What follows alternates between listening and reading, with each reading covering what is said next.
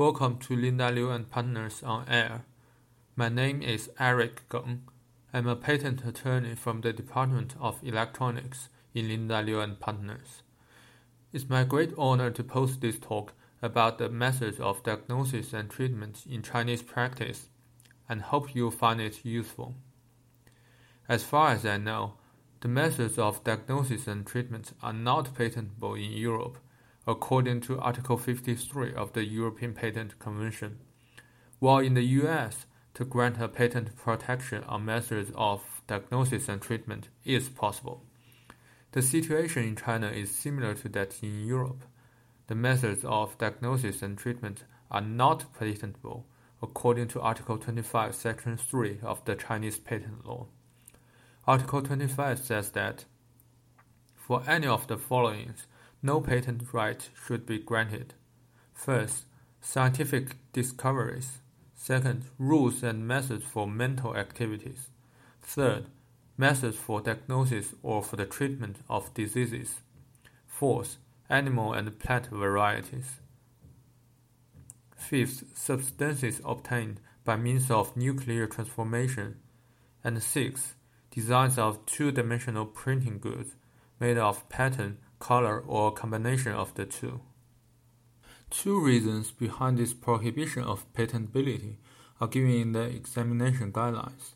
The first is that for humanism, a medical staff should never be restricted in choosing any possible approach for diagnosis and treatment. And second, as the object of any diagnosis or treatment is definitely an animal or a human being, such a method is deemed as having no practical applicability.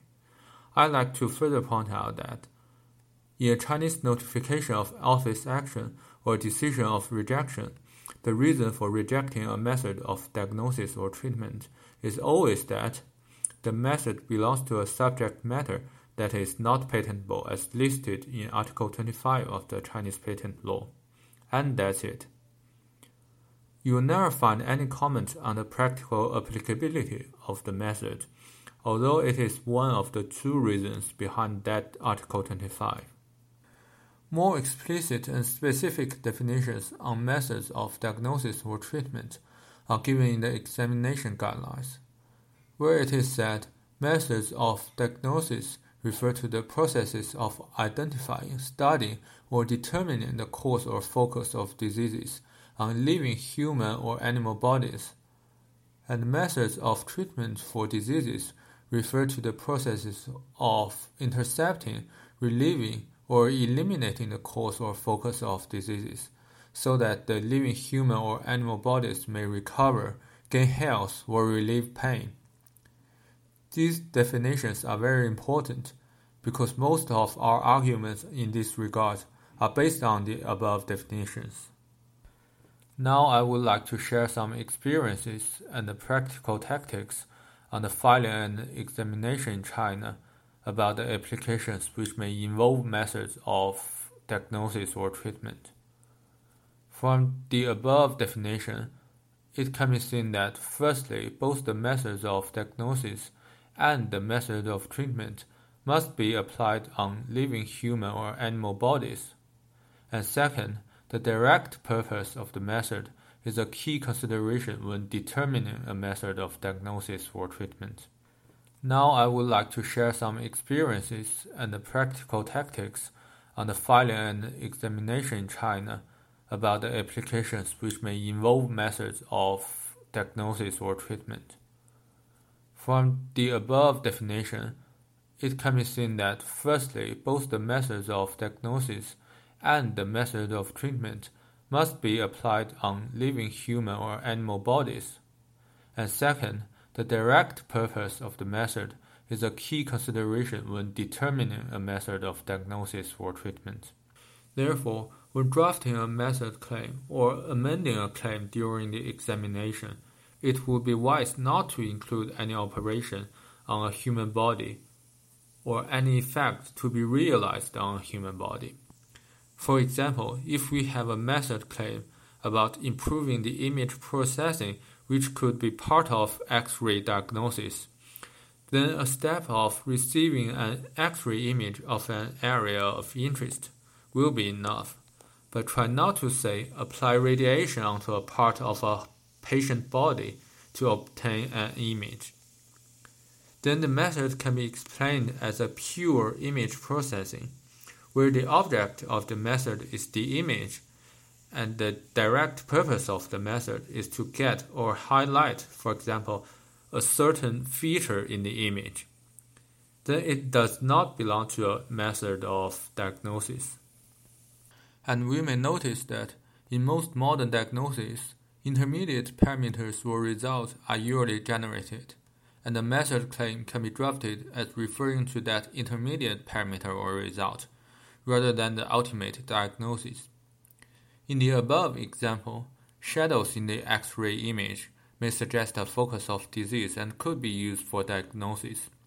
But a method of extracting or highlighting such a shadow from an X-ray image is perfectly patentable in China.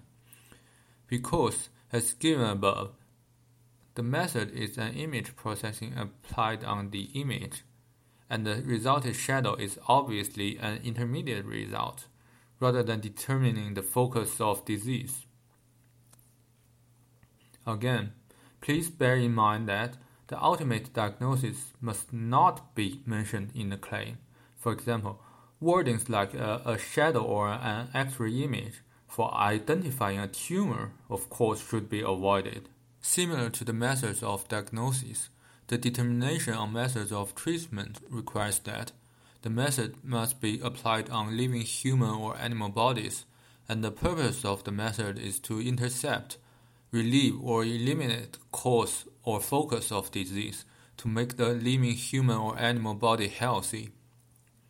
In Chinese practice, there is plenty of room for methods that are not applied on living human or animal body and do not directly aim to eliminate the focus of disease or make the living human or animal body recovered, even though these methods may be therapy related. For example, a method of ablating a tissue with radiation will not be allowed. But we can still seek for patent protection on the method of directing such a radiation. Again, first of all, the potential usage of the radiation in ablating a tissue of human body must not be mentioned in the claims.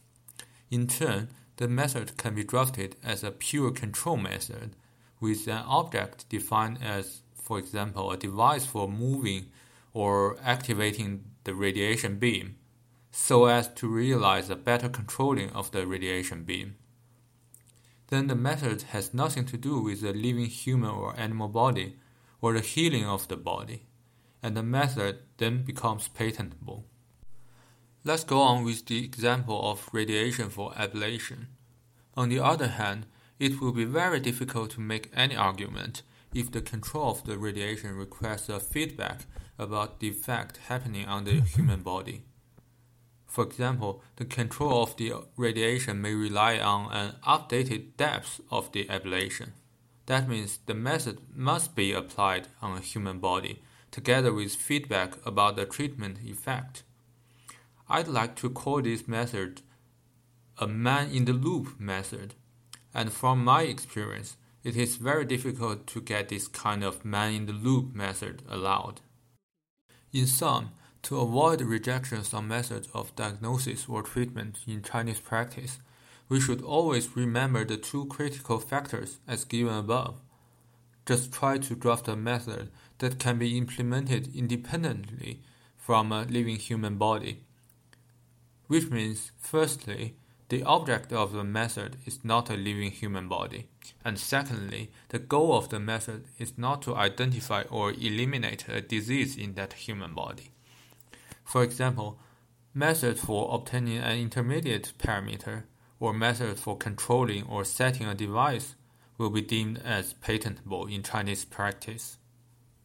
Generally speaking, in Chinese practice, the examiners tend to challenge any potential medical related method in examinations, and we often receive rejections on methods of diagnosis or treatment.